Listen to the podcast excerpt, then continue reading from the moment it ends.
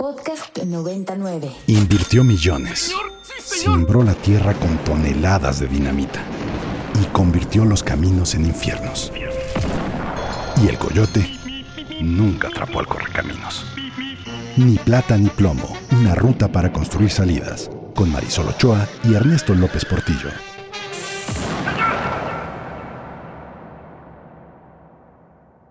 Hola, ¿cómo están? Otra vez por aquí, martes, 16 horas, bueno, 16.05. ¡Ea, ea! Ibero 90.9, ni plata ni plomo. Soy Ernesto López Portillo, aquí de la Ibero, y aquí está a mi lado. Marisol Ochoa, ¿cómo están todos del Departamento de Historia? Muy buenas tardes, ya listos para arrancar otro martes más, pero antes, Ernesto, por favor, escríbanos, arroba Ibero99, llámenos, platique con nosotros, 55 52 9 25 99. Estamos listos para Estamos platicar. Listos, listas, listísimas. Mis redes, arroba Ernesto LPB, arroba PSC-Ibero, toda con altas del programa de seguridad ciudadana. Bueno, nos hemos puesto temas complicados para esta primera etapa de ni plata ni plomo. Muchos retos, ¿verdad? Ahora lo analizo. Pero me, me encanta porque vemos documentos, Marisol los ve por su cuenta, yo los veo acá, y luego nos sentamos a hablar y surgen cosas extraordinariamente interesantes, porque Marisol y yo tenemos dos historias muy diferentes en muchos sentidos, pero muy convergentes en otros. Entonces, de pronto miramos metodologías y demás y nos surgen unas conversaciones que ya que nos falta la cabina a veces. Interminables. y yo sigo preguntándome tanta cosa que hay y por qué no la implementamos, Tanta Ernesto. cosa ¿Qué nos hay. pasa? Sí, pues eh, eh, no creo que ya dije algún día que, que comenté en el Senado una vez. O dejamos de producir reportes o los empezamos a leer. Excelente. Es que es la verdad. No, es que es la verdad. es para llorar, es para llorar. La verdad es que, si hay que decirlo, muy poca gente hoy en los gobiernos, aún hoy, ya bien entrado el siglo XXI, muy poca gente le entra al conocimiento que se produce. Marisol y yo quedamos que para esta sesión, íbamos para esta emisión, íbamos a platicar sobre eh, causa-efecto, eh, eficacia, evaluación, método, todo muy complejo y muy técnico, pero lo vamos a traducir. Sí. Piano pianito, como Sí, decimos en mi pueblo. vámonos de a poquito. Dosificado. Despacio que para que se impresionen prisa. quienes nos escuchan. A ver, eh, no, lo decimos con todo cuidado Claro. porque, porque sí son temas que pueden abarcar parte importante de un, de un posgrado, por ejemplo. Tenemos enfrente una, un documento que es nuestro documento de base para hoy, Desarrollo y Evaluación de Programas de Seguridad Ciudadana en América Latina, Protocolo para la Prevención del Delito a partir de la Evidencia, de Lawrence W. Sherman. Esto fue publicado en julio de 2012. No puede ser. Cuando Marisol leyó No y vio la, y vio la, porque además se lo echó completito. Sí, sí lo leí, ¿eh? Hace su tarea, su tarea y más. 71 páginas. Es como una de mis hijas, hace su tarea y más. Muy obediente. A ver, lo leíste, tu primera impresión. es una maravilla. Quienes nos están escuchando de verdad, es, es un protocolo de prevención. A ver, yo, yo lo que iba descubriendo, y por favor platiquémoslo, es, hay un manual, quienes nos escuchan, aunque ustedes no lo crean, para prevenir criminalidades, medirlas bien, poder ser críticos con lo que nos pasa y poder implementar soluciones específicas a grandes problemas, medianos problemas y pequeños problemas. A ver, la cosa no quiero decir que sea simple, No, no. pero es totalmente práctica, es sensata y por amor de Dios, ¿por qué no lo estamos haciendo? Permíteme con esta clave, 100 muertos el fin de semana, Ernesto. 100 homicidios entre sábado y domingo y yo me sigo preguntando, ¿qué entendemos por prevención? ¿Qué estamos entendiendo por protocolos de prevención? ¿Qué entendemos por seguridad? ¿Qué entienden los gobiernos de los tres niveles? ¿Qué estamos haciendo con estos temas de las violencias? Teniendo estos manuales a la mano que se han aplicado en otros lugares y que nos están dando soluciones y Sí, propuestas. Y, y- y- y como dice este protocolo de entrada, se puede usar en cualquier lugar. Exacto. Y luego vienen los ejemplos, ahorita les vamos a contar de Sí, algunos. Eh, yo, yo, lo importante es, es que la gente que nos escucha tenga claro que incluso cuando entregamos estos materiales en mano a equipos de gobierno y equipos de campaña, los ponen a un lado. Es, es importante insistir porque este espacio, ni plata ni plomo, es un espacio de pedagogía, Sí. de pedagogía de la seguridad ciudadana y hay que recordarle a la gente, probablemente a la mayoría no hay que recordarle esto, pero hay que volver a decirlo, que es solo, solo la idea de aprender, es una lucha. Uh, uh. Aprender a aprender. Entonces yo, yo, este documento lo he entregado, Marisol, yo perdí la cuenta. Sí, sí este creo. documento tiene 14 años. Lo creo. Exponiéndolo, entregándolo, invitando a leer, eh, haciéndolo en, en- en dibujitos, en laminitas, y no te regresa la retroalimentación más que muy excepcionalmente, casi nunca. O sea, no te regresa la noticia de que lo vieron. Ni siquiera. No, de que se lo preguntaron y de que están preguntándose cómo lo meten a sus, a sus programas de capacitación, etcétera. ¿Qué nos dice el, el- el protocolo? eh, Marisol empieza a meternos un poquito en el Miren, yo les voy platicando lo que, lo que, lo que fui viendo y lo que fui, yo fui puntualizando, hasta hice mis notas. Ujú, yo, yo sé. Son 10 recomendaciones que yo rescato de un protocolo, imagínense lo que es como una receta de lo que no hay que hacer y de lo que hay que hacer en temas de prevención para las criminalidades y las violencias. A mí me gusta pensarlo así, porque es para justo fortalecer la seguridad. Y todo inicia con cómo estamos clasificando lo que nos pasa. Y esto es algo que, Ernesto, lo hemos platicado tú y yo por tiempo y quienes nos escuchan también. Las mediciones no solo se trata de reportar los números, sino de comprender justo los síntomas de dónde pasa lo que pasa y por qué pasa lo que pasa. Pequeñas violencias, grandes violencias, en qué territorios, en qué microzonas y al mismo tiempo cómo diseñamos nuevas categorías para entendernos mejor. Esto es claro y el, y el manual, porque yo lo nombro como manual, Sí. nos va diseñando paso a paso cómo medimos, dónde están las redes criminales, qué tipo de delincuencia se habita, qué tipo de microcosmos delincuencial se está viviendo, qué tipo de comunidad la padece, qué Exacto. tipo de personas la padecen, porque eso es muy importante. No todas, voy a decir, los- las comunidades padecen lo mismo y tampoco todas las humanidades padecemos las mismas violencias por territorio, por población, por lo que tú quieras decir, variables que están allí. Y en un segundo momento nos va sugiriendo cómo analizar justo estas redes para generar buenas prácticas en la manera de crear propuestas efectivas, diferente, De acuerdo. importantísimo, ¿eh? Que algo sea eficaz no tiene por qué ser o eficiente o eficaz. Y aquí la cuestión es las temporalidades. Una cosa es que nada más entre para tapar un parche y otra cosa es que realmente perdure una prevención de las violencias. No solamente aparentar que solucionamos cosas que al día siguiente vuelven a estallar. ¿Te suena familiar? Sí, hombre. ¿Te suena familiar en nuestro país? No, bueno. Ahora, ¿qué, qué, qué vamos a agregar hoy que, que vaya más allá de, pues de que ya sabíamos que mucha gente que toma decisiones en estos temas no está usando los métodos correctos? Bueno, vamos a ver. Primero, eh, el protocolo empieza por explicarnos eh, eh, lo- los dos sistemas de pensamiento Eso. eh, que son eh, los, los explicó Daniel Kahneman, premio Nobel de, de Economía, siendo psicólogo. Sí, Explican psicólogo. los dos modelos exacto. de pensamiento.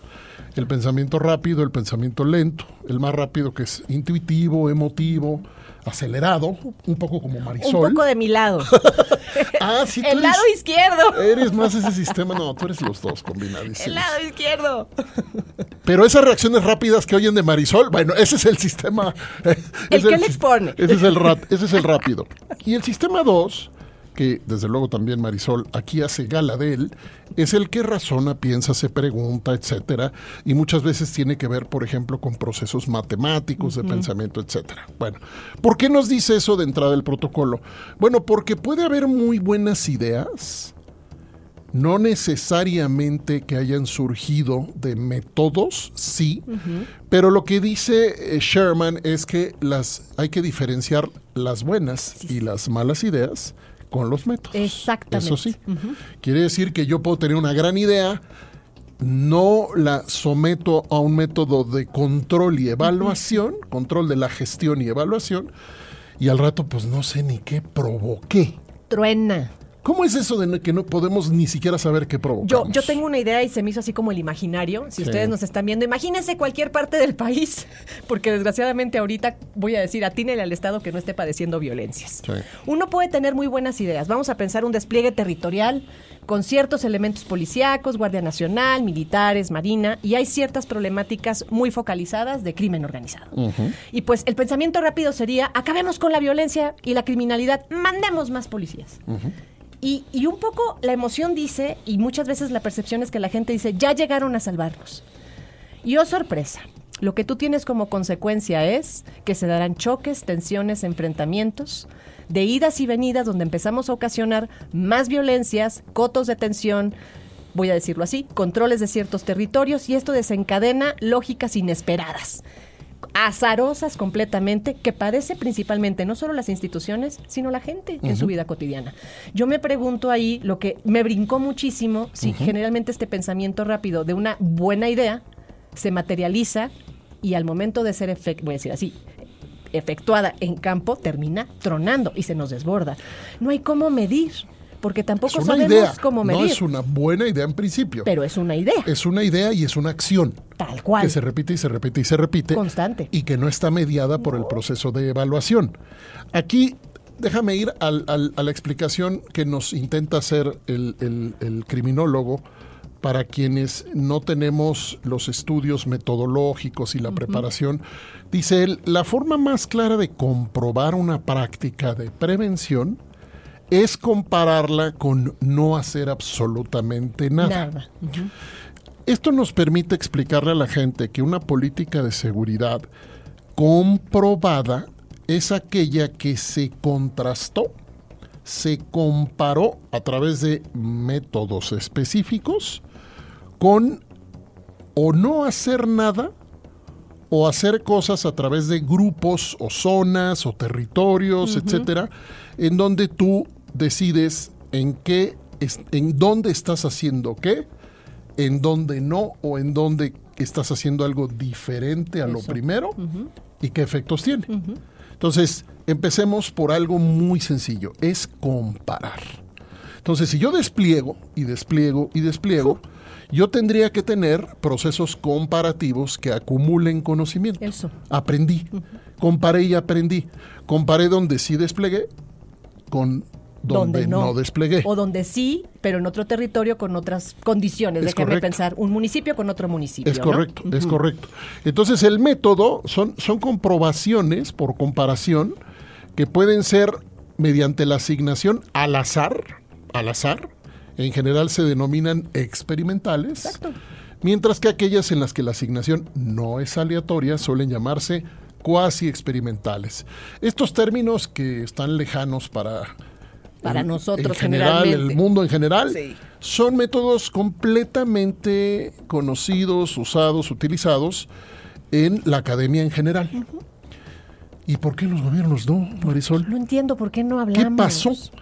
Si esto está aquí y dice cómo y pone ejemplos de lo que funciona, ¿por qué no lo usan los gobiernos? O en general no lo usan los gobiernos. Tengo dos hipótesis. Sí. Quiero ser muy mal pensada en una y muy bien pensada en la otra. Venga. A ver. Hay que hacerlo así, muy bien. La primera quiero ser bien pensada. Yo, yo cuando iba leyendo este, este manual para mí, repito, Sí. yo veo que los estados cuentan, catalogan, tienen sus observatorios ciudadanos, sus semáforos delictivos, están las encuestas de percepción de seguridad y victimización, ahí está el INEGI, está...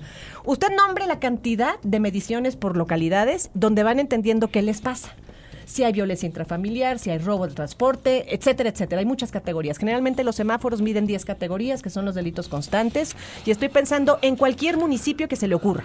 Sí. Mi punto aquí es, ¿será realmente que esa información solo se queda en información? Y que no se sabe usar porque no se sabe, voy a decirlo así, procesar. En términos de cómo analizamos esto y cómo ese para Lo- qué. Lo que le llaman darle valor agregado a esa información. démosle un valor agregado para decir entonces, no todo se trata de tecnología, cámaras, o no todo se trata de botones de pánico, sino de estrategias, políticas públicas que en un conjunto puedan generar prevención. Voy a pensar esa, bueno, voy a irme a la mala porque soy muy mal pensada y tú me conoces. Porque además hay de eso y del Hay otro. de eso y del otro. Sí, Voy a la otra. Tú lo sabes. Muchas veces he pensado que teniendo toda esta información porque existe, no crean que los municipios no la levantan. Hay unos que son muy rigurosos. Es que luego ya no pasa al siguiente nivel porque hay otro tipo de voluntad. Y yo le llamo voluntad política. Y yo le llamo gestiones de criminalidad. Y hay otros intereses que no necesariamente quieren usar este tipo de información para prevenir porque finalmente no es visible, porque finalmente eso no augura cierta, voy a decir así, garantía, ganancias, plusvalor en lo que se mantiene como metas políticas. Hay una triada que nos ayuda. Dime, por favor. No quieren, no saben o no pueden. O no pueden, esa- es un triángulo ahí muy no interesante. quieren, no saben, no pueden. Pueden. ¿No? Y la Porque hay de voluntad todo. porque Y hay que de decirlo, ¿eh? Hay de todo, no es que Como también hay voluntad. quien quiere, sabe y puede. Y voy a traerme en la próxima emisión, Sí. o ya acordaremos cuál, nos traemos el texto que publicó el hoy secretario de Nuevo León, el doctor eh, Palacios Pámanes, Ajá. sobre su estrategia en Guadalupe, para que comparemos con alguien que Funciona. explica, firma y dice, esto hicimos con este método basado en esta teoría. Y funcionó. Claro, para que no nos digan Que no pasa. no existe y que no, no, no. Para que no nos digan que no existe. Ahora déjame regalarte una novedad que nos da el método. A ver, a ver. Pues el método nos da sorpresas. Es como la de La vida te da sorpresas. que por cierto hace mucho que no la oía, me la chuté en el fin de semana. Qué buena es. Es buena, sorpresas te dan la vida. Es esperanzadora siempre. Me, me harté de oírla porque la oí como 20 años todos los días, basta, y la volví a oír. Bueno, también esto te da sorpresas. Mira, ejemplo del protocolo en primeras páginas. Es un ejemplo donde se comparan casos graves de delincuencia, delincuentes, sentenciados en Buenos Aires por jueces cuyas preferencias diferían en cuanto a la forma de sancionar los delitos. Buenísimo. Los autores observaron que en realidad los delincuentes condenados al arresto domiciliario mostraban tasas de repetición del delito inferiores, o sea, de reincidencia Sí. inferior que las de aquellos sentenciados a prisión. Claro. ¿Cómo? Claro. Dijiste un buen amigo que decía, ¿cómo? Pero tiene todo el sentido. ¿Por qué? A ver. A ver, dile a la gente, dile a la gente que tiene todo el sentido, A ver. que la gente que no fue a prisión y está en, en internamiento domiciliario, arresto domiciliario, reincidió menos. Yo confío plenamente en eso. A ver, cuando tú tratas, Venga. y déjame un poco mirarlo desde ahí, una perspectiva mucho más desde la visión humana, la persona, ¿De acuerdo? que se hace consciente, que comprende lo que hace, que tiene que ver con conciencias, ¿eh? muchas veces en el acto delictivo, y que tiene todavía la oportunidad de poder no perder lo que valora, porque aunque ustedes no lo crean, a pesar de delinquir hay cosas que uno valora y se valoran en el entorno, puedes dar otro tipo de responsabilidad y un ambiente que implique que no quieras reincidir como estar encerrado que habilitaría mucho más una impotencia al no hacerme cargo de lo que hago, no digo que en todos los casos, Sí, no. y que al mismo tiempo solo me castigan mejor. Porque aquí lo que hemos apostado es por castigar no solamente, castigar mejor, que eso es una condición... Mejor. Castigar mejor es castigar cruelmente, Ah, no, voy a decirlo mejor. ahí. Es, Castigar es la fuerte. frase francesa, ¿no? De castigar, de punir, punir, Ya. pero punir, aquí nos hemos preocupado por castigar mejor, es decir, con crueldades. La otra es dar una oportunidad de conciencia, de responsabilidad, de hacerte cargo de eso que haces y justo hay casos que lo prueban, Ernesto. No se trata solo del castigo, no se trata de la cárcel, se trata de qué funciona en un encierro, para qué se quiere un encierro, qué medidas se buscan en ese límite entre dejar a alguien en provisorio y a alguien tras las rejas. No a todos con la tabla rasa. De acuerdo. Y, y ahí voy yo contigo, que ese caso a mí me interesó muchísimo. Este caso, este ejemplo. El ejemplo que pones, porque sí, y lo he estudiado en otros lugares que puede llegar a pasar. Bueno, en Bogotá, diciembre 2019, Sí. poquito antes de la pandemia, eh, fuimos a un viaje, una visita de investigación y encontramos sorpresas extraordinarias y una de ellas es cómo se cae la reincidencia eh, a través de la justicia restaurativa. La justicia restaurativa, que en este caso era con adolescentes, personas adolescentes, en donde con las familias involucradas, victimario y víctima, acuerdan el perdón, la reparación, en una idea común de la justicia. Esto es justicia. No te fuiste preso y se acabó y yo me olvidé. No, vamos a construir la justicia. Incluso en aquel momento nos dijeron que para un caso de homicidio involuntario, homicidio culpable, no doloso, eh, en un accidente de tránsito. Habían llegado a un acuerdo.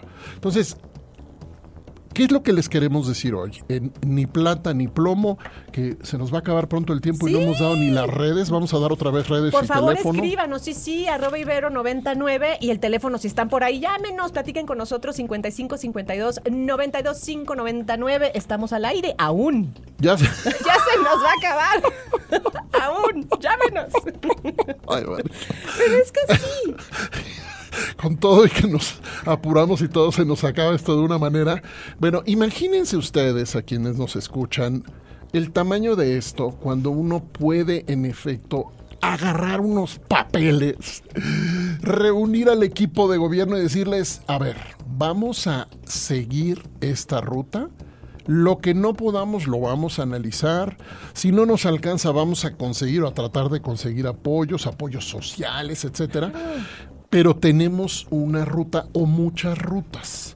Eh, Colombia acaba de publicar una guía que también vamos a platicar aquí un poco más adelante, Sí. que es una guía que actualiza, no sé si año con año, pero ha actualizado varias veces, en donde hay métodos similares, pero se inspiran al final en la misma idea. O las compruebas las políticas con métodos experimentales o cuasi experimentales que te permiten comparar lo que haces, o no sabes, no tienes la menor idea de lo que estás logrando o incluso de los efectos contraproducentes. Fíjate, me, me- Que nos falta ahí. hablar del efecto contraproducente. Ese es el tema. Me tocaste ahorita la cabeza tal cual, me viene la- el ambiente electoral, ¿no? Que tenemos en el horizonte 2024, Exacto. que ya por pronósticos, pues muchos estados están en problemados y la solución ahorita del INE es el formulario donde los precandidatos, dependiendo sobre qué van a competir, si es regi, ya sabes, regidurías, presidentes municipales, gobernaturas o hasta la presidencia, pues solicitarían protección y cómo a partir del llenado del formulario, pues se dará protección con camionetas 2, 1, 3, Guardia Nacional, Sí, etcétera, sí, lo etcétera, vi, lo vi. Que es algo que uno, uno se queda impávido, discúlpenme, pero uno cuando lo lee dice, a ver, este es un ejemplo para mí de hasta dónde se nos ha quedado fuera la pregunta, y lo digo en el caso mexicano críticamente, déjame pensarlo críticamente, es dónde o cómo nos hemos preguntado, si me permiten, sobre las prioridades de prevención. Tienes un mapa de riesgos, tienes estados, tienes municipios, tienes a los precandidatos, tienes toda la información y siempre vamos siendo completamente reactivos frente a los riesgos, frente a las amenazas o a las posibles amenazas en temas de seguridad. Es decir, no sabemos priorizar, Ernesto, no tenemos la claridad de qué tenemos que prevenir primero sobre qué, o si al mismo tiempo podemos ejercer estrategias de prevención en distintos campos. Mi pregunta es muy básica. La pregunta, no sé si me estoy dando a entender y quienes nos escuchan es, ¿cómo no poder evitar este tipo de confusiones cuando vemos de pronto que todo se resuelve con despliegues o con protección o con formularios de protección? Cuando O más bien pudiéramos todo no se resuelve. O no se resuelve. Resuelven el- la decisión y el efecto, de, el impacto y probablemente la narrativa. Exacto. Pero no la seguridad. No la seguridad. Solo dime cuál es tu prioridad en prevención. Bueno, un, claro. un país al que te asomas a ver y las y los candidatos se van a mover en camionetas o junto a camionetas con militares armados, es un país que ya es otro. Totalmente. Si alguien se lo preguntara. Se nos está acabando otra vez el tiempo. No, Ahora sí. En el protocolo se, utiliza la sigla driver para marcar Sí. los seis pasos de una innovación. D, diagnóstico. R, revisión de las prácticas para encarar el problema. I, implementación de prácticas. B, valor agregado y relación costo-beneficio que en teoría tiene la innovación. E, evaluación de la implementación y la teoría de la innovación. Y R, reflexión sobre nuevas formas de revisar y comprobar. Y volvemos al diagnóstico. Es un ciclo. Es un ciclo. Un ciclo de política pública, si se quiere ver así, que está mediado por métodos concretos. Como decía un viejo locutor, del que seguramente te acordarás, un conductor, decía, ¿qué- ¿cómo decía? Este, señora, dele un codazo a su marido. Bueno, yo hace rato puse en Twitter eh, eh, que eh, le dije a todos, denle un codazo a su candidata, candidato, Sí, qué cosa. y mándenles esto. Por favor. Mándenles este documento, lo vamos a estar subiendo en nuestras redes. Yo insisto en que nos hagamos cargo como sociedad de que si esas personas que gobiernan o que quieren gobernar no ven los protocolos, Estamos perdidos. no les, bueno, y estamos perdidos y les, perdidos. y les seguimos regalando los votos. no, no, también. no, no. Sí. Yo lo que le digo a la gente es, no regales más tu voto. O sea, pasa tu voto por un esquema de rendición de cuentas. Nos vamos. Nos vamos ya. Rendimos la cuenta. Vamos a seguir con este tema. No lo Gracias, soltemos. ni plata ni plomo. Marisol Ochoa, Ernesto López Portillo. Bye, bye, bye, bye. Adiós. Invirtió millones. Simbró la tierra con toneladas de dinamita. Y convirtió los caminos en infiernos. Y el coyote nunca atrapó al correcaminos. Ni plata ni plomo. Una ruta para construir salidas. Con Marisol Ochoa y Ernesto López Portillo. Como este, descarga nuestra aplicación disponible para Android y iOS o visita ibero909.fm.